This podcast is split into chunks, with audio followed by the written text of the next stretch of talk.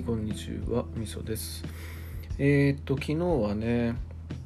えー、っと戦国主君について喋りましたで少女王の時代っていう話だったんですけどちょっとね遡ってその少女王の前の時代もしくは前の前の時代あたりに猛威を振るった獣王家っていう人たちについてちょっと喋りたいなと思って少し時代を遡らせてください。で獣王家って何？っていう話なんですけどまあ諸子百科の一派っていう感じに捉えられる人たちでえーと、10は縦王は横っていう感じで10王家っていうふうに言われてます。で何する人たちなのっていうと,、えーと、要はまあ、えー、各国に遊説して自分の弁舌を持ってその戦略を採用してもらうみたいなそういうような人たちです、ま、いわゆる弁舌の徒というやつですかねえ、西洋的に言うと習字学を学んだ人たちみたいなそんな感じのイメージなんでしょうかね。でなんで重王か縦と横っていうかっていうとその、えーと、重王家たちの代表であるところの祖神と長義っていう人がいるんですよね。でその祖神と長義っていう人が提唱した戦略っていうのが祖神が提唱した合唱っていうのとえー、長義が提唱した連行っていう策があるんですけどその2つを合わせて合唱連行というのですが、まあ、合唱の章が縦で連行の項が横っていう意味なんでその2つを合わせて十王家っていう名前がついたらしいですね。で合唱連行ってなんやねんって話なんですけどまあ、キングダムとかねそういうところでもよく合唱軍って言って出てくると思うんですけど、まあ、合唱軍っていうのは各国の連合軍みたいな感じで、えー、同盟を組んだ人たちみたいなそういうような感じなんでしょうかね。で連行ってじゃあなんやねんっていう話なんですけど連行っていうのはその一つの国を中心にしてその国が全ての国と同盟を結ぶみたいなそういうような、えー、戦略だったりします。でまあもうその話してきている通りその当時はもう秦が圧倒的に強くって各国が単独で秦と戦うっていうのはもう現実的ではないっていう情勢になりつつあったんですね。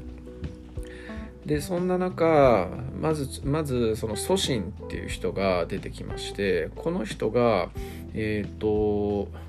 もう新単独新単独じゃないその各国単独で戦うことは不可能だとさっきも言いましたけど。だから各国が連合を組んで秦と戦いましょうっていうようなことを提唱したと。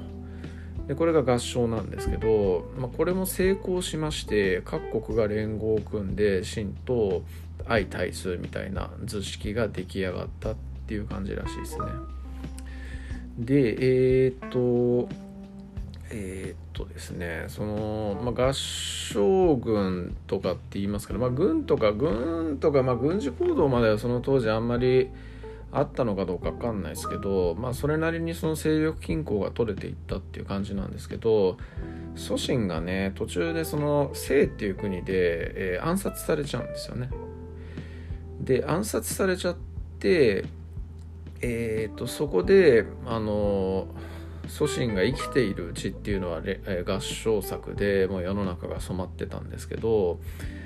えーと、連行っていうのを提唱した長義っていう人で長義っていう人がいてその人によって連行作っていうのがその後幅を利かせていくというような感じになっていきます。ちなみにこの祖神っていう人なんですけど、まあ、祖神と長義っていう人なんですけど、まあ、伝説なんですが帰国史っていう弁舌の先生のもとで共に学んだ学友だったっていうふうに言われてるんですよね。で祖神の方が優秀でで実際のところもまあその祖神が生きてる間っていうのは合唱作の方があ、まあ、優勢だったわけなんですけど、まあ、祖神が死んだ途端それを覆した長義っていう感じなんで、えーとまあ、長義はね祖神になんかそういう意味でなんかコンプレックスを持っていたみたいな逸話なんかもあったりします。であと祖神はそこのせいで暗殺された時に、まあ、誰が暗殺したか分かんないっていう状態でで虫の息の状態でお見舞いに来てくれた生の王様にこう言うんですよね。私はもう死にますと。で私が死んだ後その死体を車先の刑にしてくださいと。で車先の刑にする理由としては祖神は生を生じゃなくて縁のスパイだったと。その罪によってこいつの死体を車先にするので祖神を、えー、討ち取ったじゃなくてその暗殺したやつは恩賞をあげるから出ておいでみたいな感じでおびき寄せてくださいと。で出てきたらそいつを処刑してねって言って死ぬんですよね。で実際祖神が死んだ後王様によって祖神の体は車先の刑にあってでそれでまんまと犯人は出てきて処刑されるみたいなそんなオチだったらしいです。まあ、ちょっと 先にネタバラシするとですね、えーと、祖神と長義、えー、今学友って言いましたけど実際この話は嘘らしいですね。なんかその祖神が活躍した時期とかっていうのは式に書いてあるのとはちょっと実際は違うっていうような感じで言われてるらしくて、ま、なんかその式の説明をこれ始めた時にもなんか言ったような気がするんですけど結構ねその年代矛盾とかそういうのが仕切ってあったりとかまあ、その資料の散逸によってその場所にの歴史、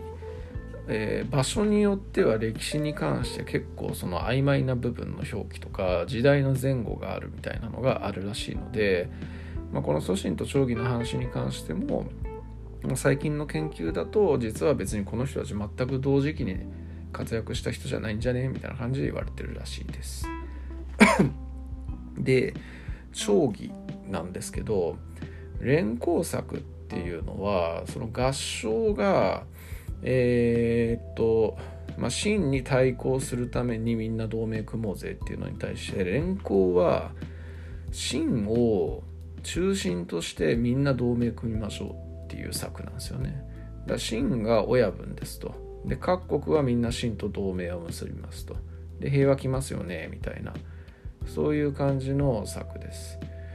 で何でしょうね。これ実際問題は封建制と封建社封建制度となんか似てねっていう感じがするんですよね。だからその真与名手としてで各国はそれぞれ存在していると。実際問題別にその同盟結ぶって言っても真の方が圧倒的に強いわけなんで力関係としては真が上なわけですよね。だからなんかこの策ってちょっと僕的にはえー、同盟とは名ばかりの真に対して従属しようぜみんなみたいなそういう感じの策じゃんじゃねえかなっていう感じに思っています。で、えーと、町議はですね、あのー、この策を成し遂げるために、まあ、各国に行きますし、まあ、まず真に対して自分を売り込むんですよね。この策をやればあなたのところは、えー、各国からみんなその名手として担ぎ上げられるんで、えー、争いなくなるしあなたは選ばれるしいいことだけいいことだらけじゃねみたいなことを多分言うんですよね。でそれで秦は、えー、秦の王様はそれに対してそうだよなっていう感じになる。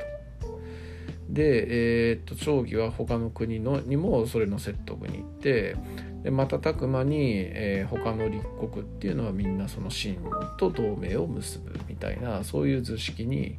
なります。で長義はねあのこれによってその真の宰相に、えー、任命されかつまあ他の国の宰相も兼ねたっていうような感じで言われていてすごい圧倒的なねあの牽制を得ることになったらしいですね。でこの人ねただ結構意地悪な人でその、まあ、同盟を結んだとはいえですね外かに対して結構ひどいことしてんですよね。なんだっけなあのえー、まあ、領土問題みたいなのをやるときにねその王様をその王様が直接あんたのところあの真の方まで出向いてきたらその領土割譲を許してやるよみたいなことを言ってで王様をおびき寄せてその王様を幽閉して、えー、一生閉じ込めておくとかねなんかちょっと祖に恨みがあったらしいんですけどなんかそういうことをやったりとか結構意地悪なエピソードみたいのがいっぱいあってなんかあんまり評判が後々のようにはいい人ではないっていう感じのイメージがありますね。でえー、っと長儀はその後もその宰相になるんですけどもえー、と王様のね代替わりした時にその王様に嫌われてたらしいんですよね。だからまあお決まりのパターンとしてこのままいたらぶっ殺されるっていうことで、えー、逃亡してでなんかその後義に仕えたのかな。で義に仕えたかなんかしてまあその後はもうあのひっそりと世を終えるみたいな。そんな感じの終わりだったらしいですでえー、そんな感じです。で、えー、合唱と連行ですけども、合唱に関してはね、この後も合唱軍みたいなものっていうのは何回も何回も、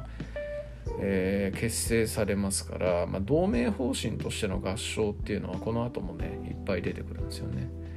連行っていうのもね、まあ、その時々によってやっぱ戦いたくない時っていうのが各国ありますからそういう時はなんか信と同盟を直接結んだりみたいなこともありましたんで、えー、ま外交方針としてこの後もずっと残り続けるっていう感じですし、まあ、実際これ